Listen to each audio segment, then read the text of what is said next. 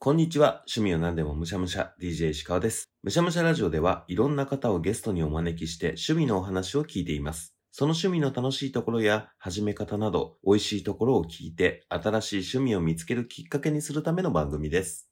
よくある質問の中に、好きな映画は何ですかというものがありますよね。これって人によっては、趣味は何ですか特技は何ですかって言われるぐらい、答えるのが難しい質問だったりしますよね。メジャーすぎる映画を答えるのもちょっと恥ずかしい気もするし、かといってマニアックなのを言って、知らない何それって言われてもなっていう、今日その回答の一つが見つかるかもしれません。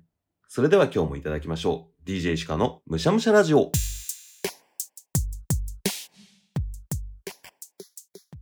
早速今日のゲストをお呼びしましょう。今回のゲストはこちらの方です。ポッドキャスト、ポップ増水から参りました、鹿島でございます。よろしくお願いします。よろしくお願いします。いや、今収録前にお話しして、鹿島さんとこうやって話すの、今が初めてだっていうことに僕気づいてなくて、。そうなんですよね ああのこのこ、1、2週間ね、すごいうん鹿島さんのポップ増水だったりとか、ゲストに出られているスナックマチルダとか聞いて、はい、めちゃくちゃ喋ったことがある気持ちに勝手になってました。そう、実はないんですよね。ね。これもね、スペースでうん。皆さんで喋ってた時に、リスナーとして石川さんがいらっしゃって、はい。でその時に僕がちょっとノリでね、うん。おー出してくださいよって言ったら、あうーんぜひみたいな感じでうん出していただいて、本当にフットワークが軽くて、最高だと思いました。 ああ、ぜひっていうのも僕も普通にメッセージでね、リップで送ってますもんね。そうです、そうです。ええ声交わしてなかったんですよね。そうなんですよ。で、今日が本当に初はい。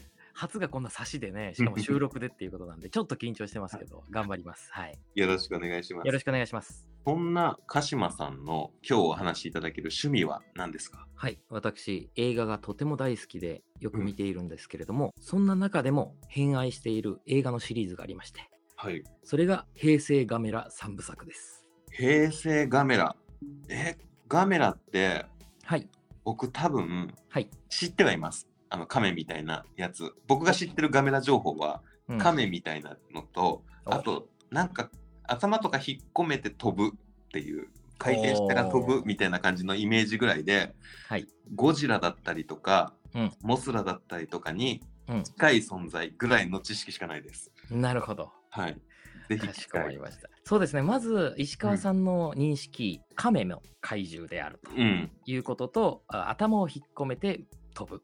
はっていい。うのは、えっと、半分正解で半分間違いあっていそうなんうだところなんですよ。はい。というのも、うんなんとこの平成ガメラ3部作というのは、1995年のガメラ大怪獣空中決戦、はいそして1996年のガメラ2レギオン襲来、そして1999年最終作のガメラ3イリス覚醒の3本のことを言うんですけど、はい。この3本のうん。世界には、カメという生き物は存在していないんですよ。へえ。だから、劇中で亀みてえだなっていうセリフは一個もないんですね。あ、そうなんだ。そうなんですよ。まあ、ここら辺特撮オタクのめんどくさいところなんですけど、うんうんなので、亀ではないですよという一応エクスキューズはありつつ、でもはい首を引っ込めてくるくる回って飛ぶっていうのはまあありますね。うん。はい。で、あの、ガメラというのはもともとの話をしますと、うん。怪獣映画、ね、大スターといえばやっぱりゴジラじゃないですか。はい。そうですね。ゴジラは1954年に東宝という映画会社がまあ作ったはい。東宝の大スターなんですけど、うんそ。れで怪獣映画ブームが起きた時に大映という映画会社が作った怪獣なんですよ。はい。これは昭和ガメラというものなんですけど、うん。 それはもう完全に亀の怪獣ではい。そして子供向けだったんですね。うんうん。でまあはっきり言ってちょっと格落ち感があったんですよ。はいはい。あの、八問感みたいなのがあってそうです。うん。やっぱり2番線時間拭えなかったっていう立ち位置ではあるんですね。うん。その感じを今逆にめでている方ももちろんいらっしゃるんですけど、はい。やっぱりどうなんだろうみたいな感じがあったんですが、それが1980年代後半から始まったうん。ゴジラの平成 VS シリーズというものが始まったんですね、はい。東宝で。うん。で、そこに対抗する形で大映がガメラを復活させると。ああ。後追いなんですよ。 そうなんですね。やっぱりゴジラが起点にはなるんですね。そうなんですうよ。ん。で、そこで制作されたんですが、うんこのガメラを制作するにあたって、その3人のはい。もう超重要人物がいるんですね。うん。まず監督が金子修介さんという方で、はい。この方はデスノートとかを監督されてます。おー藤原竜也さんのデスノート。藤原達也さんとか、あと松山ケンイチさんとかはがい出てらっしゃる、あのデスノート。ああ、面白かったですね。はい。うん。と、特撮監督、はい。まあ、特技監督というんですが、これはえ樋口真嗣さんがやっておまーす。これはもうシン・ゴジラはい。ですね。最近だとシン・ウルトラマンとか、はい。もう今はもう特撮のトップランナーの方がやってらっしゃいます。進撃の巨人。あ、進撃の巨人ですね。はいうん。で、あと、脚本が伊藤和則さんという方で、はい。この方は機動警察パトレイバーとか、うんうんあと、広角機動隊ゴースト・イン・ザ・シェルうん。はい。とか、あと、その押井守さん、アニメ業界ではもう大変な監督ですけども、はい方とよくやられてる方で、こものう全部3名が、はい、名作って言われるアニメですよね。そうですうね、ん。この3名がタッグを組んだ3部作なんですよ。ああ。いや、もう面白そうですねえー。面白そうでしょ、はいでこれが また制作過程もちょっといろいろ複雑でうん。金子監督はもともとゴジラを撮りたかったんだけれどもうん。まあ撮れなくてはい。その時に大英からガメラやりませんかって言われておーガメラか って思ったぐらいなんですうよ。んうん。言っちゃってるんですね、それ。そうなんですよ。うん。ガメラかよよりにもよってっていうだってあのあれだろうん。カメが火吹い てさみたいなはい。あの、僕のリアクションと一緒だ。そうなんですよ。うんまあちょっとかかっこ笑いみたいな感じで、はい。でしかも予算がうん5。億円って言われたんですね。はい。でこの5億円というのは大変に少ない金額でうん。当時そのやってたゴジラシリーズって大体15億円から20億円なんですよ。ああ、3分の1から4分の1で。そうなんでうすよ、ん。 5億で怪獣映画だったらもうなんかコメディにするしかないなみたいなことを思ったらしいんですね。うん。チャチなコメディをやろうと。はい。でもどうやら大英は本気でやりたいらしいんでうんどうしようかって頭ひねった結果、まあ、あの伊藤和則さんっていう名脚本家だったり樋口真嗣さんっていう名特撮監督の方と出会いがあったりいろんなことが重なって生まれた奇跡のシリーズなんですよ。すごいですね。もう帰ったらガメラ見ようって気持ちになってますよ。いやもうぜひ見てください。はい。でこれ実はとても面白いおすすめのポイントがあって、うんこれ3本とも映画としての見せ方がね異なるんですよ。おう。というのも1本目の「ガメラ大怪獣空中決戦」っていうのはこれはもう王道の怪獣映画なんですよ。うん。王道なんですけれども、このストーリーもかなりその子供騙し的なところからいつあの離れて、はい。しっかり一般大衆向け、つまり完全大人向けじゃないんですよ。うん。子供もわかるし、大人も楽しめるっていうあ素晴らしい塩梅になっていて、うんで、特撮も本当に素晴らしいんですねー。はい。これがどう特撮が素晴らしいかっていうと、うん。これはゴジラとの比較になっていくんですけど、はい。皆さんゴジラってどれぐらい皆さん見てるかちょっとわからないんですが、うん。イメージですよ。はい。ゴジラの同じ目線にカメラがあるんですよ。うんうんう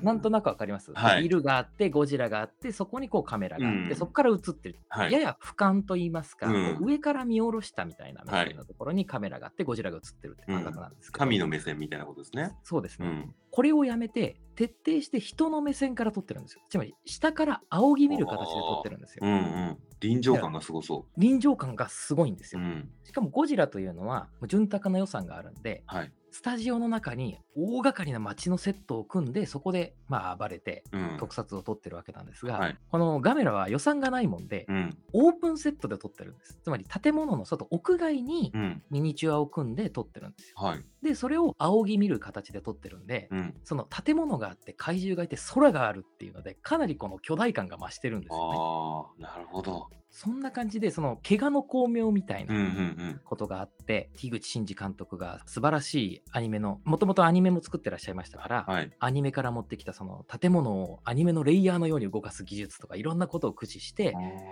少ない予算で迫力の映像を作ったりしてるんですねー。あでここがやっぱりそのガメラの特筆すべき点で、うんまずはもう人の目線の特撮が素晴らしいとあとは現実世界に怪獣が出てきたらどうなるかっていうところにも突っ込んでるんですよ。ー。おう。それまでは怪獣映画っていうと地球防衛軍とかうんうんうんそういう宇宙人とのなんとか共闘関係だったりライバル関係があったりっていうちょっとまあファンタジーがあったんですけうど、ん。はい。今回は海上保安庁とか自衛隊とかそういうシン・ゴジラでありまうんうしんたよううな、んうん。思い浮かびました。はい、の先駆けなんですね。へえだか。ら石川さん、シン・ゴジラはご覧になってますか見てます。あじゃあもう言いますけれども、はいシン・ゴジラはガメラです。 へえ。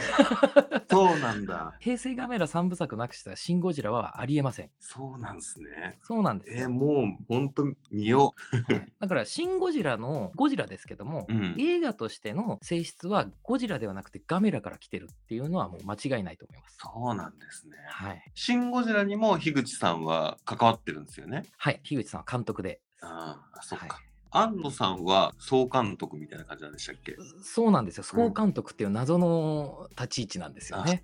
そっか。はい、まあ実質的には安野さんの作品なんですけれども、うんまあ、特撮は樋口さんがやってらっしゃるので、なるほど。まあ、これも本当素晴らしいんですそこがのノウハウが生きてるんですね。生きてるんですうよ。ん。でまあそういう特撮の素晴らしさも存分に楽しめる王道怪獣映画がこう1位なるほど。はい。で2がうんこの2の「ガメラ2レギオン襲来」というのははい。これはね戦争映画の面白さがあるんですよ。へえ。でも戦争映画ってうん。海外アメリカとかの映画だと、うんそれこそ敵を倒してやったーみたいな映画ってあるじゃないですか。はい。でも日本で戦争映画をやろうとするとなかなかそれって難しいですよね。うん。やっぱりこう太平洋戦争の、まあ、反省といいますか蛮行があったりとか、うん。そもそも負けてますしそどうしても悲惨なものになってしまうじゃないですか。はい。で戦争というのは絶対に悲惨なもので良くないものですけども、うん。映画で戦争を見るっていうのはやっぱり楽しいんですよね敵を倒すっていうのは。そうですね。海外の方が見てると面白いですもんね。戦争映画の面面白い白でさすがよありますもんね。ありますうよ。ん。でそれを怪獣映画だったらできるということであこれはもう自衛隊がめちゃくちゃかっこいい戦争映画になってます。ーへえ。自衛隊がどうこの敵の怪獣、まあ、レギオンという怪獣がやってきて、うんそれが日本を蹂躙していくんですけれども、うんそれに対処するのかっていうところも本当に素晴らしいですね。基本的にははいガメラのその最初のが当たったから2が作れるっていう状態なんですよね。はい、そうです。だけれども1のやり方と2は変えてきてるんですね。そうなんですよ。すごいで特す。特撮とかお話の強度といいますか、うん。面白さ自体はそのままに、うん。王道怪獣映画からから次は戦争映画にしてみたりっていううん見せ方が変わってるっていうのはちょっとすごいですよね。えーそれは狙いなんですかそれともある種実験的な考え方なんですかこれは狙いだと思います。えー、すごい。はい、やっぱりこの戦争映画特に特撮と本編パートって分かれてるんですけども、うんその本編の中でもその自衛隊の隊員たちが小銃を持ってうん地下鉄の構内をダダダダダダッと行軍していくところとはかいめちゃくちゃかっこいいですえーし、もうこれは自衛隊のいわゆる軍隊が出てくる戦争映画としての面白さを追求してるなっていうのはうんもうよく分かりますね。もう撮りたいシーンがあったんだろうなっていうのが分かるぐらいかっこいいシーンがあるんですね。かっこいいです。めちゃくちゃかっこいいですよ。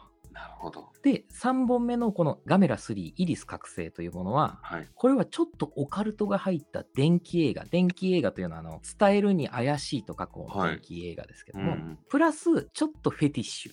おうこれは、主人公が、の女の子がいるんですけども、うんその女の子は、実はこの1、ガメラ大怪獣空中決戦のはい。戦いにおいて、ガメラによって両親を亡くしてしまったという設定なんですよ。わあ、もう取っかかりからすごい惹かれますね。すごいでしょ、うん。で、それがある山の山奥に伝説のその生き物という今、ある伝説があって、はい。そこから謎の生き物が山の中にいるんですね。うん。で、その子をイリスと名付けて育てて、はい。ガメラの仇を取ってもらうっつって育てるんですよ。ええあ、じゃあその主人公の女の子はどちらかというとガメラに対しては敵側なんですね。そうなんですよ。おうこのガメラ3のキャッチコピーは私はガメラを許さないなんですよ。ええすごい視点。すごい視点ですよね。うん。で、ここのやっぱり素晴らしいところというのは、こう映画の中で最近アメリカのヒーロー映画でも出てくる、うん。いわゆるコラテラルダメージという概念なんですけど、うん。それは悪を倒すためにうん。やむを得ない犠牲を強いられてしまったというテーマがよく出てくるんですよ。はい。これはヒーロー映画だと、うんスーパーマンが出てくるマン・オブ・スティールであるとか、はいあと、アベンジャーズうん。の、えーエイジ・オブ・ウルトロンとかでもそうだったんですけども、悪を倒すためにヒーローが暴れた結果、死んでしまった人たちはどうなるのかっていう問題が、うんここ10年ぐらい結構出てるんですね、はい。映画の中で。うんで。もそれにまた10年ぐらい先駆けて、いわゆる正義の怪獣ガメラであるが、踏み潰していった人の魂はどうなるのかっていう問題にちゃんと切り込んでるんですよ。えー、すごいとこ行きますね。すごいとこ行くんですうよ。ん。これは本当に今までなかった視点といいますか、ここまで大々的に取り上げられた怪獣映画はなかったと思うので、えーうん。ここも面白いですし、しかもその主人公の女の子、まあ女子高生なんですけれども、はい彼女がですね、まあ大体制服姿なんですよ。うん。で、ブラウスでなんかこう雨に濡れてびちょびちょになってこう体にぴったりつくとか、そういうね、はフェティッシュな面白さもあるんですよ。えもともと金子修介監督はー日活でロマンポルノ、ピンク映画をずっと撮ってたので、そなるのほど女性を可愛く綺麗に撮ることに関してはもう天下一品ですから、あそのヒロインの可愛さっていうのは、この3だけではなくてね、うん1も2もあるんですけれども、注目ポイントですね。ーみんな関わってる人の強みを最大限に出してるんですね。最大限に活かしてますよ。で、それであの苦労した話もあって、うん。でこのガメラ2、1個戻って、はいえーレギオン襲来は、うん。舞台が北海道なんですね。はい。なんですけども、水野美紀さんがヒロインとして出てるんですが、うん。足が綺麗だからという理由で、真冬の北海道でずっとミニスカートを履かされていると いう。 えーうわええすごいですね。ただめちゃくちゃ可愛いんで、うん。素敵なんですけれども、はいそこまでしてもう本人ガタガタ震えてたらしいん ですがえ頑張ってっつってずっと 撮ってるっていうそういうね面白さもありつつなんですが、はいでも基本的にはやっぱり怪獣映画としての面白さはもいうやバチバチに詰まってますね。いいですね。その撮りたい絵優先してる感じが、もううん、面白いものを作ってるでしょっていう感じがしますもんね。そうなんですよ。めちゃくちゃ見たくなりました。ああの、それは良かってたです。 かあの見ることが決まりました。あぜひぜひ見てください。本当に今見てもうん。全く遜色ないと言いますか、うん。僕はガメラ2、レギオン襲来が一番大好きなんですけれども、やっぱり1も2も3も素晴らしいですし、あとこれはあの特撮って本当すごいなと最近になって思うんですけども、はいそのミニチュア撮影ですよね。うん。ですから全てこう本物を使っているわけですから、うん。これってまあ古い技術じゃないですか。そうですね。今 CG でやっちゃうようなことですもんね。今 CG でやっちゃうことですけども、新しいものってね古くなるんですよ。ほう。でも古いものはね古くならないんですよ。あつまりあ。うん。 CG っていうのがまあこのガメラでも使われてはいるんですけど、はい。正直 CG はちょっとしょぼいです。うん。まあ、時代だけど時代ですからね。ええ、特撮に関しては今でも一級品だとうん。言えるっていう強みがあるので、はい。このセットの中で立ち上がる炎を見るだけでも面白いですし、うん。やっぱりね、いい技術というのはやっぱ残していかなければならないなと、うん最近特撮不足の現代社会に対して思うんですけど、 えー今お話聞いててなんかはい思い出したんですけど、よりマニアックな例えになってしまうと思うんですけどはい。ガイ・リッチーが好きでえおお、っとガイリッチー、はい、ううん。んスナッチを見た後にロックストック見るような感じですかねと 思ってあと「シン・ゴジラ」を見た後にはい。ガメラを見たくなるってそういうことかなってああ、うん、まあ、そうかもしれないです ね。なるほど。はいええ余計マニアックに伝えて誰にもわからないことかもしれないんだけ どそうですそんね。な感じ例えが迷宮入りしてるかもしれないですけどね。 鹿島さんはもともとはいいわゆる特撮がお好きなんですかそうですね。親に初めて連れて行ってもらった映画がガメラ2だったんですよ。ああそうなんだ。はい、うんこれが僕は4歳の時ですね。僕が1992年生まれなので、英才教育がすごいですね。英才教育すごいですね。えドラえもんの映画夏祭りみたいな感じとかじゃないんですね最初。そうですね。ドラえもんの映画を見に行った記憶はないですね。あいきなりガメラからスタートなんですね。はい。うんしかもガメラ2ってはい。結構怖いんですよ。うんというのも地下鉄の中をちっちゃいレギオンが襲うというシーンがあるんですけど、はいそこで地下鉄の運転手さんが襲われるんですが、うんうん。その時に血だまりがビシャって飛ぶんですね。はあうん結構グロいんですよ、そういう意味では。 4なんで歳ちょっと早すぎますよね。早すぎますね。うんあと、ガメラ3であの渋谷の街がもう大炎上して、はい。もうじゃんじゃか人が死ぬんですね。トラウマものじゃないですか。トラウマものなんですうよ。んなんで、僕は大丈夫だったんですけど、はいあの1個下の弟はギャン泣きしてましたね。うん、そうでしょうね。ええ正常な反応な気がします。 そうかもしれないですはね。い、僕はね、建物が壊れたり、人が死んだりすると、やったーとかって喜んでる子供でしたけど うん。まあそんな感じでね、英才教育があって、はい。ガメラを見始めて、うん。で、まあ、ゴジラも見始めたんですよ。はい。その時に僕、ガメラから入っちゃったんでう、ん。ゴジラにうん。ある種の物足りなさを感じちゃってたんですよ。あこっからはちょっとなかなか言いづらいところなんですあ。が、はい。ゴジラってやっぱスターすぎてう、ん。ゴジラさんが一番かっこよく見えるように撮ってるんですよ。あーなんかわかる気がします。おっしゃりたいことが。うん。ゴジラ先生、よろしくお願いしますっていう感じで撮ってる感じがすうるんっていう。、撤退暴れみたいな感じのことになってる。ううんん。で、お話も正直よくわからないなと思う時もあるんですね。はい面白いのかなって。うん。でもまあ、ゴジラが出てるし、いっか、みたいな。はい。ゴジラ見せとけばいいんでしょみたいな感じになっちゃうんです。そうなんですよ。良くも悪くもゴジラのスター映画はい。なところに、やっぱこのガメラって、そのまあ言ったらスター性がないものなんで、うんその物語として映画としての強度を高めていかないと対抗できないってとこもあるかもしれないんですけど、うんこれが見たかったんだっていう感じがあるんですよ。うん戻ってくると。うんで、あのまあ一応ゴジラも全部見て、ガメラも見てますけどうも、んやっぱりマイフェイバリットはこのガメラ3部作なんだよねっていつも思ってしまいますね。年に一度は必ず見ている。えー、その位置関係まで聞くと余計に持たざるものが努力で勝ち上がっていく感じとかもめっちゃ好きだからはい。そのガメラにそれまで感じられるっていうのは映画の枠外の楽しみもあるんですね。そうですうね。ん、でこのやっぱガメラが作られた時っていうのは、うん大変にこの評価もされていまして、はい、日本の映画雑誌でキネマ旬報という雑誌があるんですが、うんこれはもう創刊して90年以上経つもう老舗の雑誌で、はい毎年ベスト10を出しているんですが、うんうん怪獣映画として史上初めてベスト10に入ったのがこのガメラの1作目なんですよ。へえ今までゴジラも入ったことないぐらいだったんですけど、であのいろんな賞も取って、はいまさにこの舐められていたガメラが公開されて大逆転を起こして、もう今でも特撮ファンの間ではやっぱガメラ見てないとっていう、うんうんガメラを見ないと特撮は語れないぞっていうぐらいの立ち位置にはなってると思うんですよ。あーすごいで先ほども言いましたけどやっぱり「シン・ゴジラ」がそのガメラの強い影響下にあるっていうのもそうですけどやっぱり今の特撮ものはもう基本的にはこの平成ガメラの影響下にないものはないあとー言い切っていいと思います。怪獣特撮もの界の松本人志ですね。あそうですね、うんもう松本人志的教祖感と言いますか、うんうん以前以後っていう感じですね、2016年にハリウッドの方でゴジラが作られたんです、ね、ああはい。ハリウッド版ゴジラ、うん、あれ見た時もこれはもうガメラじゃんと思ったんですよ、ああそうなんだ。うんしかもちょっと薄まってるしと もうん思ったぐらいなんですけど、えー2016年のゴジラうんは絶対ガメラを見ずに作ったとは言わせないぞって思うぐらいえー結構似てるというか、もう影響下にあることは間違いないですからめっちゃ見たい。もうすぐテレビつけたい。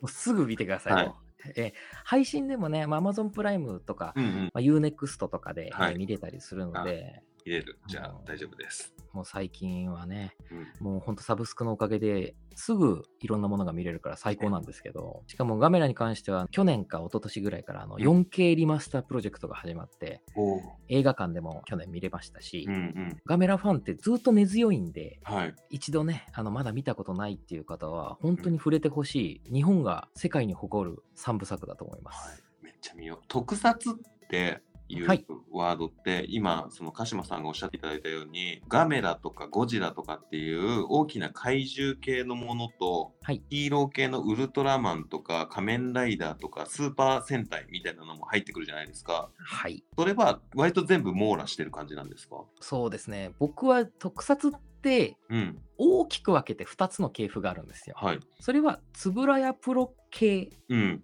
と東映系っていうのがあってはい。円谷プロ系はゴジラとかウルトラマンですね。はい。で東映系っていうのがスーパー戦隊だったり仮面ライダーなんですけど、うんうんうん僕はちょっと東映系が明るくないんですよ。ああ、なるほど。円谷系は割と見てます。うんうんあと他ガメラもそうでしたあと映画も映画はね当時は他の会社もたくさん作ってたんで、うんうん。それも結構見てますけども、テレビでやっているものだとウルトラマンはよはくい見てましたね。うんうんうん。石川さんはどうですか、特撮との距離感っていうのは。僕はですね、平成仮面ライダーがめっちゃ好きで、ああ、はいなるほど。ハマったんですよ、小田切城から見て。はい、空が。はい。小さい頃、仮面ライダー見てて、ブラック、ブラック RX とか見てて、はい。間空いてたんですけど、大人になって、その平成仮面ライダー、大学生ぐらいだったかな、見て、あれ仮面ライダーめっちゃ面白いなと思ってハマっていって、見てるっていう感じ。なので、どっちかっていうと、東映系になるんですかね。なるほど。うん。僕の世代がちょうど本当に多分小学校1年2年3年ぐらいの頃にうん。空ガとか、はい。ファイズとかアギトとかが始まった時代で、はい。でちょうどその同じ時期ぐらいにちょっと前か、うんウルトラマンも復活し始めて、はい僕はそっちに行っちゃったんですよね。うんうんうんウルトラマンティガとか、はダイナとか、コスモス、うんうんう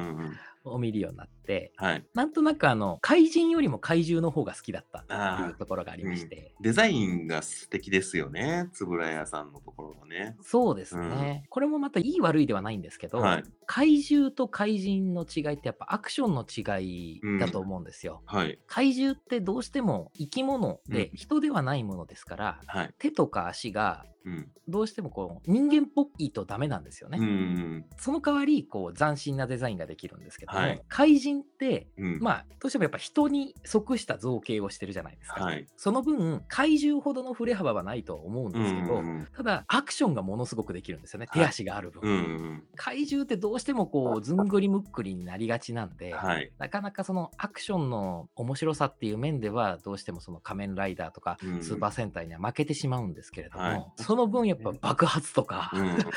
建物の造形とか、はそういう細かいことに目が行きがちなもんですから、あ えーー確かに動きづらそうなやつらばっかりですもんね。バルタン星人ももう手があれですし、うん、ね、そう四つ足系の怪獣とかもいますからねそうですよね。そうなるとピット星人ぐらいですよね、動きやすい。あそそうですね、うんなんかほにゃらら星人ってつくと、まあ、割となんですけどあーそうですね。うんええまあ、ガメラの話にをすると、はいガメラ2のレギオン襲来うん。のレギオンっていうのは、もうまさにね、どうやって人が入ってるのかわからないっていうようなデザインなんですへよ。え、全く今イメージできてないな。なんかね、あうの、カブトガニの化け物みたいなという かね、すごく好戦的と言いますうんか、ええぜひね、調べてみていただきたいんですが、これあの、実はね、2人入って動かしてるんですけど、えーあやっぱ人が入って動かしてるっていうのはそうなんですね。はい、そうです。うん常に人が入って動いていまして、うん着ぐるみの、まあ、迫力といいますか造形の面白さっていうものを楽しんでいただきたいなっていうのがありますね。え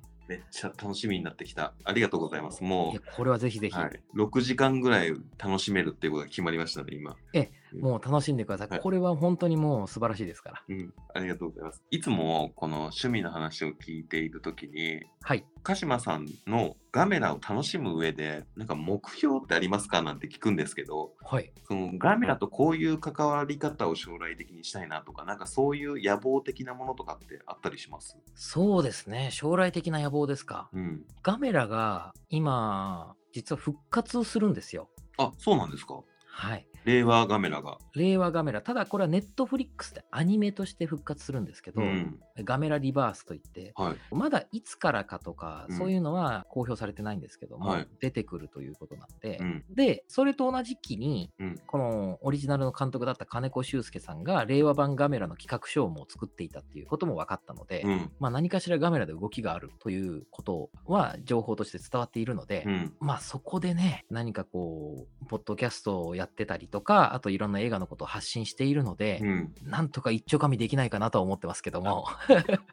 いや、それ、めっちゃ夢がありますね。一 ええ番最初に見た映画だし。そうなんですよ、うん僕の人生で一番好きな映画もガメラ2なんでう、わあ、すごい。卵から生まれたヒナが初めて見たものを親と思うように、はい。やっぱりそれがずっと心に残り続けて、うん人生で一番好きな映画になっちゃってますかいら、やー、いいっすね。初手最高ってすごいっすね。初手最高ですねう。ん。で、定期的に見直してもやっぱり最高だなって思っうちゃう。ん、あそんなになんだ、こんだはいけ映画好きな人が言うってことはもうよっぽどだなと思うので、ええうわあ期待値上が る、でも大丈夫です。うん、期待値上げてもらって大丈夫です、はいええそのハードルを超えていけると思うんで、見たらちょっと感想をお伝えしますあよろしくお願いします。いつも、いやもうだからもう決まっちゃってるんですけど、最後に聞いてるのは、鹿島さんの趣味に石川をはめるとしたら何をさせますかっていうふうに聞いてるんですけど、もう見ます。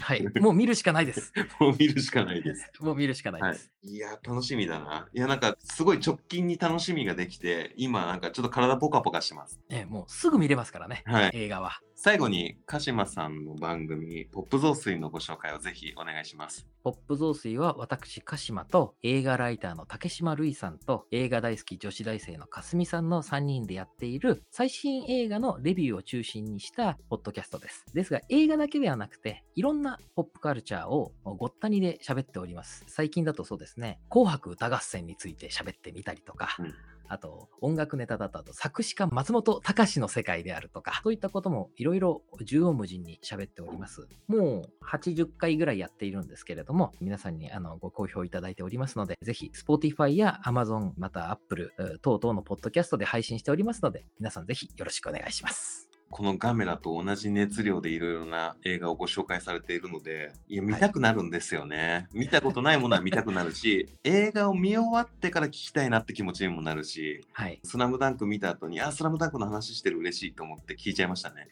ありがとうございます。スラムダンクの回聞いていただいて、えースラムダンクも最高でした。最高でしたね。えーえーうん、いやーもう後半ずっと泣いてました僕もあの映画ライターの方と同じく漫画を読んでた側だったのではいそっち側の楽しみしかできないのがまたちょっと悔しかったりはしましたけどねあ。そうですね。僕はもうは初見、完全初見でしたから、うん完全初見でも最高だと思ったわけでしたからね。本当にえファーストだったわけですもんね、ーファーストですよ。うんいやその感覚でも見たいなって思いましたもんなので、ファーストだからこそ、うん、逆にこれは俺たちへの映画だって思いましたうね。んええだからそれそのセリフずるいなって思いましたも んいいなってそうですよ。もうファーストスラムダンクは俺のもんですから。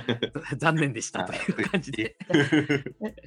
いやーありがとうございましためちゃくちゃ楽しかったですいや、こちらこそい楽しかったです。ありがとうございます。はいもうこんなにがっつりガメラのこと喋ったの久しぶりだったんで。あー嬉しいええいや僕も本当ガメラの視聴数増えますよ絶 対 いや増えてほしいな。もっともっとファンが増えてほしいですね。僕も、えー収録終わったらちょっと何か見ようと思います。ありがとうございます。はい、ありがとうございます。むしゃらじめちゃくちゃガメラ見たくなりましたよね。